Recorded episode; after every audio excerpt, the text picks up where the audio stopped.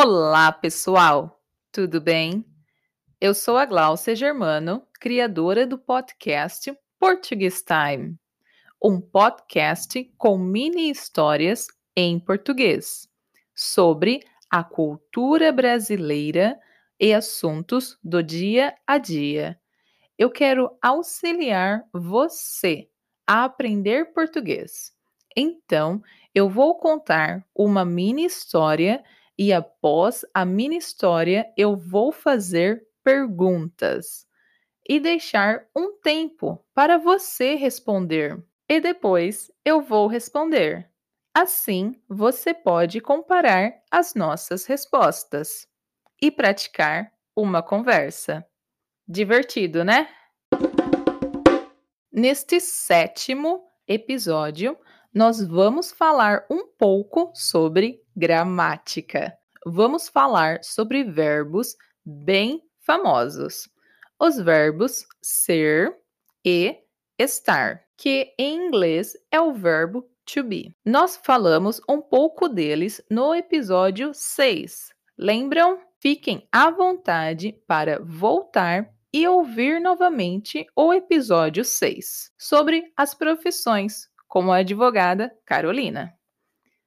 Mas agora você deve estar se perguntando duas coisas: quando usar o verbo ser e quando usar o verbo estar.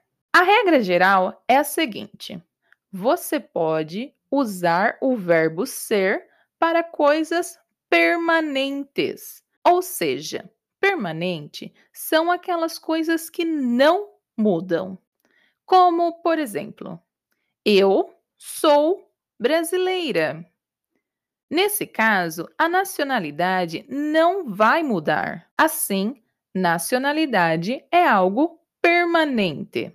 Então, nós vamos usar o verbo ser. O verbo ser é também usado para posse, dias da semana, religião, posições políticas, estado civil e entre outros. Por exemplo, esse carro é meu. Hoje é segunda-feira. Eu sou católica. Eu sou progressista. Eu sou casada. Já o verbo estar são para coisas temporárias. Temporárias são aquelas coisas que mudam. Por exemplo, eu estou nos Estados Unidos.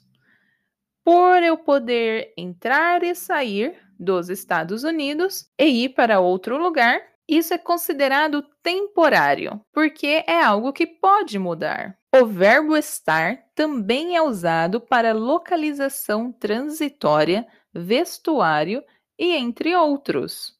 Como, por exemplo, eu estou vestindo uma camiseta vermelha. Então, concluindo, a regra geral é: o verbo ser é para coisas permanentes. Já o verbo estar é para algo temporário. Beleza? Eu vou conjugar os verbos ser e estar apenas para vocês verem como ele muda no tempo presente, considerando os pronomes pessoais. Beleza? Então vamos lá. Eu vou falar a mesma frase para vocês prestarem atenção apenas na mudança da conjugação. Tudo bem? Então, eu sou brasileira. Ela é brasileira. Ele é brasileiro. Você é brasileiro. Nós somos brasileiros. Vocês são brasileiros. Elas são brasileiras. Eles são brasileiros. Agora é com o verbo estar. Eu estou estudando português. Ela está estudando português. Ele está estudando português. Você está estudando português. Vocês estão estudando português. Nós estamos estudando português. Elas estão estudando português.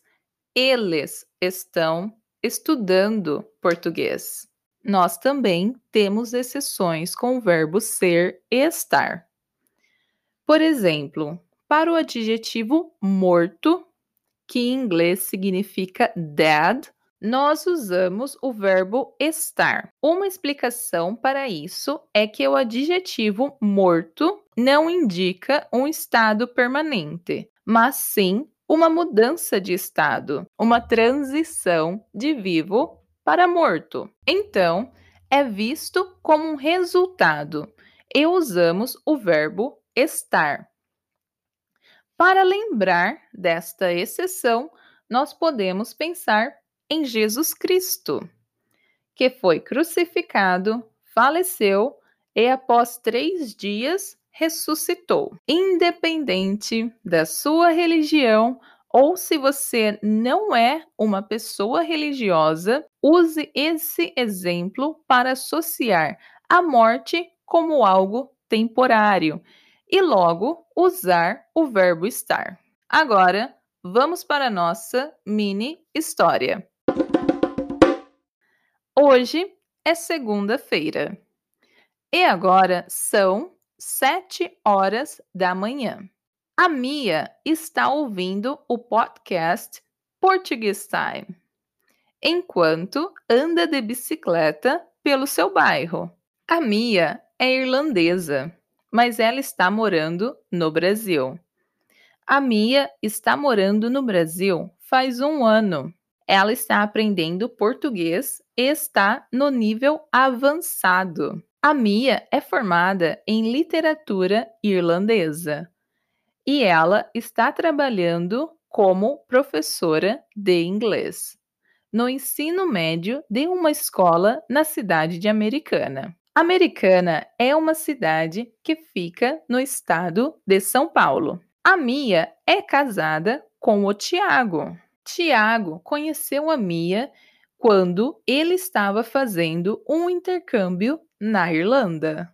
O Tiago é enfermeiro. Ele está trabalhando em um hospital próximo à escola que Mia trabalha.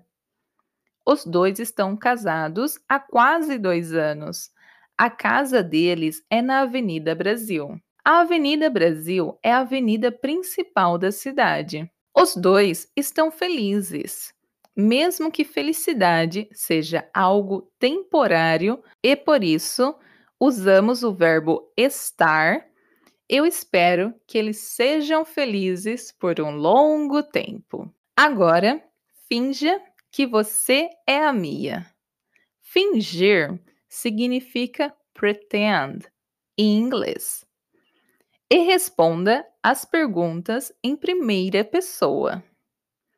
Algumas das palavras vão concordar com o gênero feminino, mas não tem problema. Eu vou falar sobre feminino e masculino no próximo episódio. Lembre-se, eu farei a pergunta e deixarei um tempo para você responder. Se puder, responda em voz alta e depois eu responderei. Assim, podemos praticar uma conversa. Vamos lá? Hoje é segunda-feira. Que dia é hoje?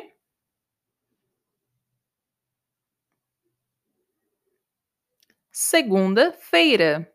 Hoje é segunda-feira e são sete horas da manhã. E você está ouvindo o podcast Português Time. O que você está ouvindo?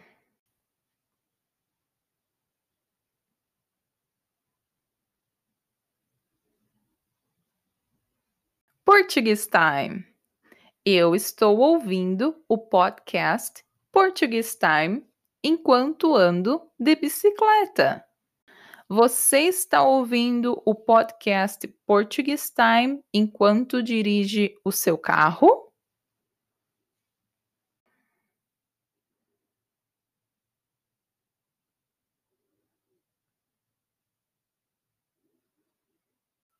Não, eu estou ouvindo o podcast Portuguese Time enquanto eu ando de bicicleta não enquanto eu dirijo o meu carro. Você está ouvindo o podcast Português Time enquanto você anda de bicicleta ou enquanto você corre pelo seu bairro?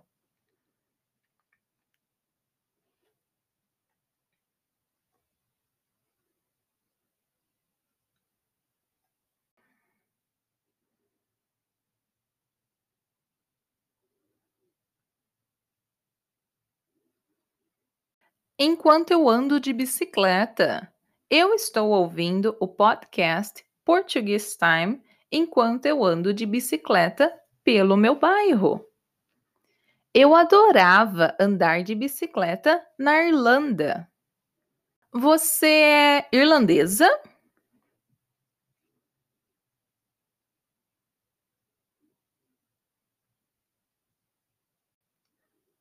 Sim, eu sou irlandesa e estou morando no Brasil. Você é brasileira que está morando na Irlanda?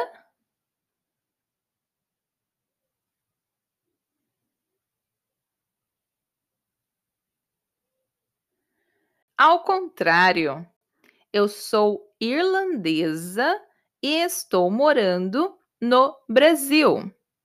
Você está morando nos Estados Unidos?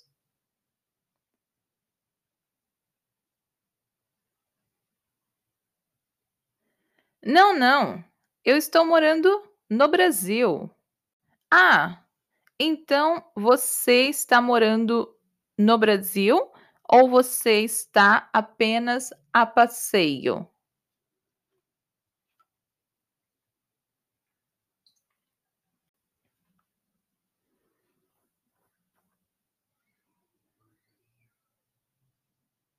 Eu estou morando no Brasil.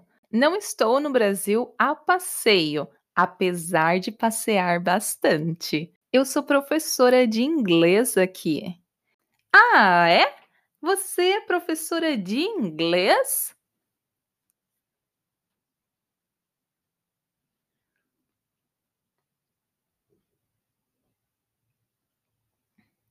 Sim, eu sou professora de inglês estou dando aulas no ensino médio de uma escola em Americana.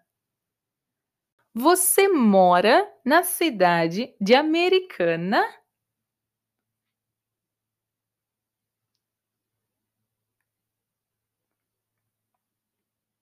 Sim, eu moro na cidade de Americana faz um ano.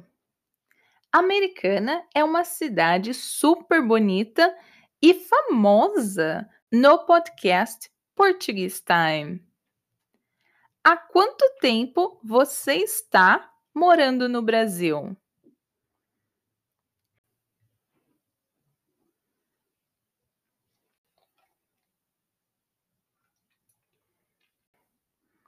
Eu estou morando no Brasil faz um ano. Por isso, eu estou aprendendo português. Você está aprendendo português e espanhol?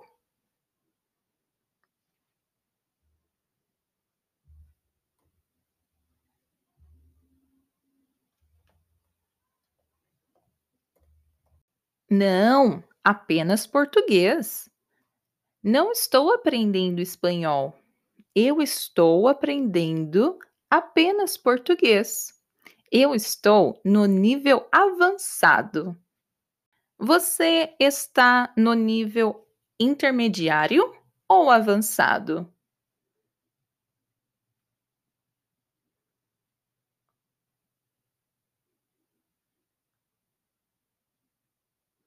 Avançado.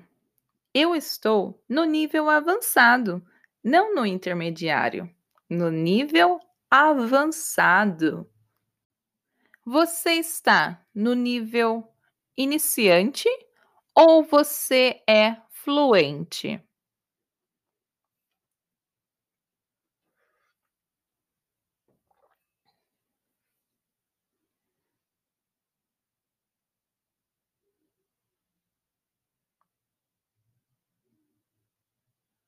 Nenhum dos dois.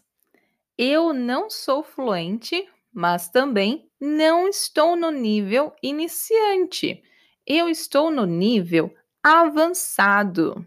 Já o meu marido, Tiago, ele é fluente em português. Ele é brasileiro. Legal! Então você é casada?